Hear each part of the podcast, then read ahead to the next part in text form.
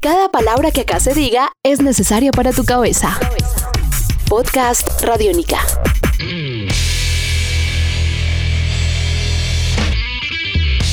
Podcast Radiónica. José Fernando Cortés es un reconocido guitarrista, compositor y productor colombiano que ha estado vinculado desde hace más de dos décadas a diferentes proyectos musicales exitosos como Vértigo o Cavas. Nación Radiónica estuvo hablando con José Fernando sobre cuál ha sido la recepción del público frente a su nuevo disco Transamerut, sus inspiraciones a nivel lírico, el origen del nombre del disco y lo que más le gusta del álbum. Esto fue lo que nos contó. Estás escuchando Podcast Radiónica.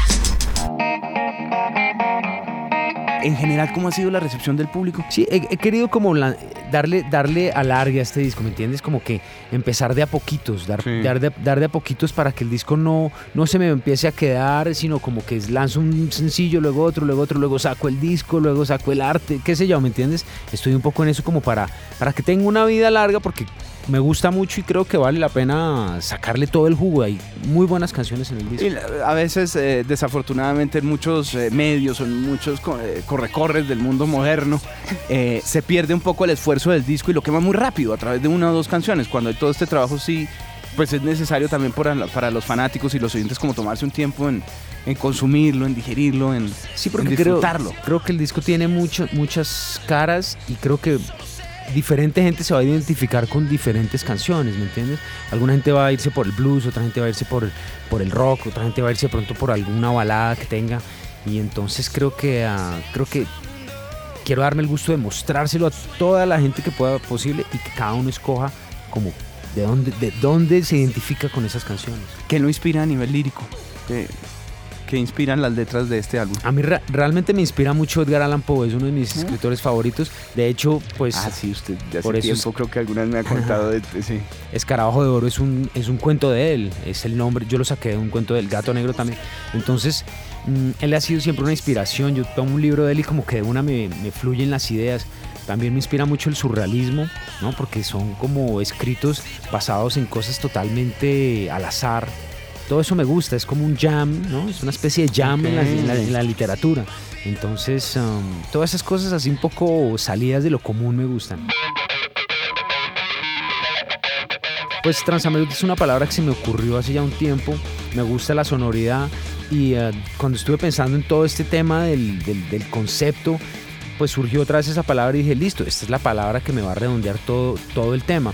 Y, lo que, digamos, significa esta palabra, o, qui- o quisiera yo que significara, es como las cosas antipositivas que le pueden pasar a uno en la vida, ¿me entiendes?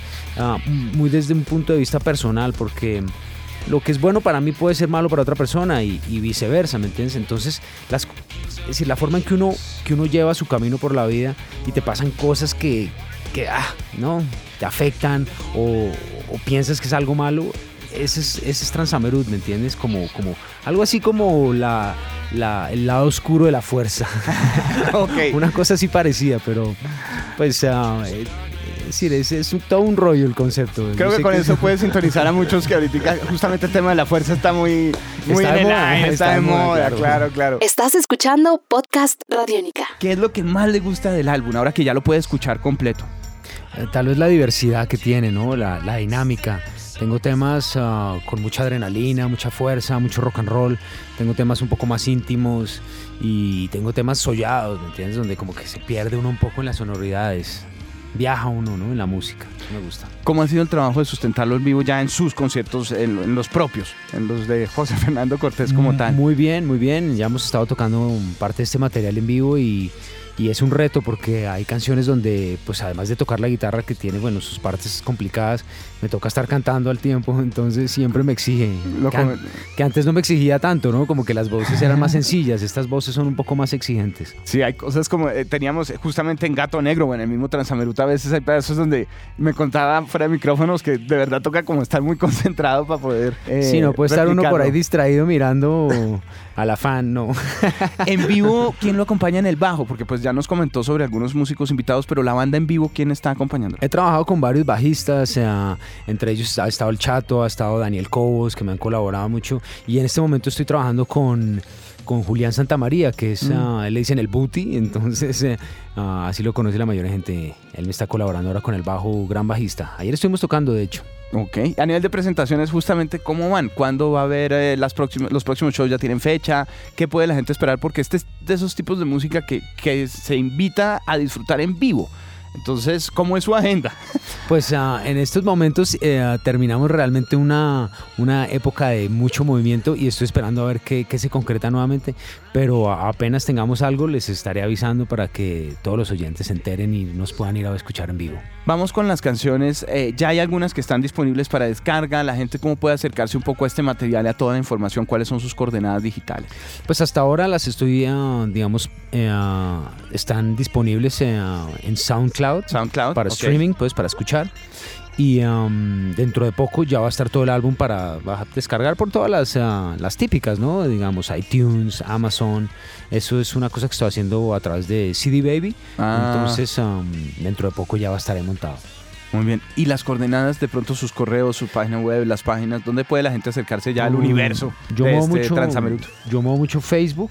eh, tengo una página que es José Fernando Cortés, un viaje sónico. Ahí es donde, digamos, tengo mi página como artista. Y ah, mi Twitter es josef, Cort- arroba Josef Cortés y también arroba un viaje sónico. Entonces ahí pueden estar ah, pendientes de todas las noticias, todas las novedades, las sorpresas, en fin, todo lo que vaya pasando con, con mi música. Este es un podcast Radiónica. Descárgalo en radiónica.rocks.